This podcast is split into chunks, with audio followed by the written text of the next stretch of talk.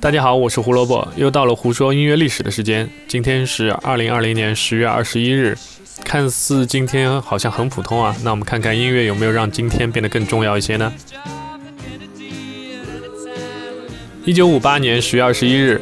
Buddy Holly 录制了四首歌，顺利完成了自己最后一次的录音。一九三六年出生于德克萨斯的 Buddy Holly，当时只有二十二岁。为什么完成了最后的一次录音呢？因为第二年，也就是一九五九年的二月，他因为一场空难去世了，人生的时钟也就定格在了二十二岁。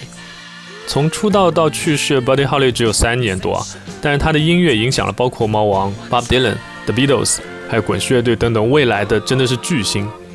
那 Buddy Holly 自己也是第一个入选摇滚名人堂的音乐人。一九八六年的《滚石》杂志在评选一百位最伟大音乐人的时候，把他放在了第十三位。一九七四年十月二十一日，Queen 在美国发行了自己的单曲《Killer Queen》。这首歌在英国的发行时间早于美国十天，也就是一九七四年的十月十一日。按照吉他手 Brian May 的这个说法，这首歌是对于 Queen 的音乐类型最好的总结。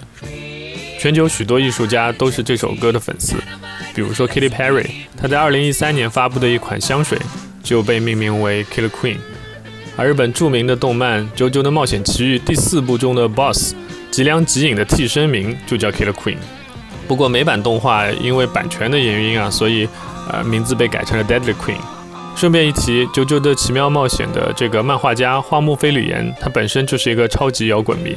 Killer Queen 的两个技能名字同样也是跟 Queen 有关，一个是穿心攻击 （Share Heart Attack），这就收录了 Killer Queen 这首单曲的 Queen 的第三张专辑的名字；另外一个就是 Bites the Dust，这是源于 Queen 的著名的那首单曲 Another One Bites the Dust。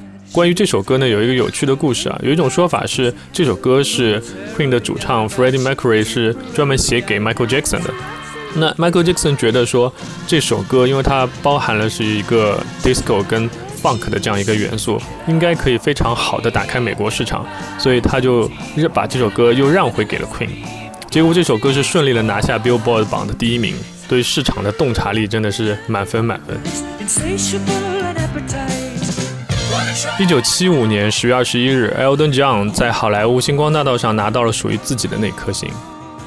从一九六七年出道开始啊，Elton John 在全球卖出了三亿张自己的唱片，所以这颗星我们可以说真的是实至名归。一九七七年十月二十一日，一个名不见经传的乐队发行了自己的出道专辑《，BET Out of Hell》。那这个乐队就是后来变成重型音乐历史上非常著名乐队的 Meatloaf。这张专辑在美国卖出了一千四百万张，也就是已经达到了钻石专辑的销量。在英国榜单上更是停留了可怕的五百二十二周，这是什么概念？就整整十年还有多。那全世界也只有 Fleetwood Mac 的 Rumors 和 Pink Floyd 的《月之暗面》能跟它相媲美了。好了这就是今天的内容了。胡说音乐历史音乐让每天都变得很重要。我们明天见吧。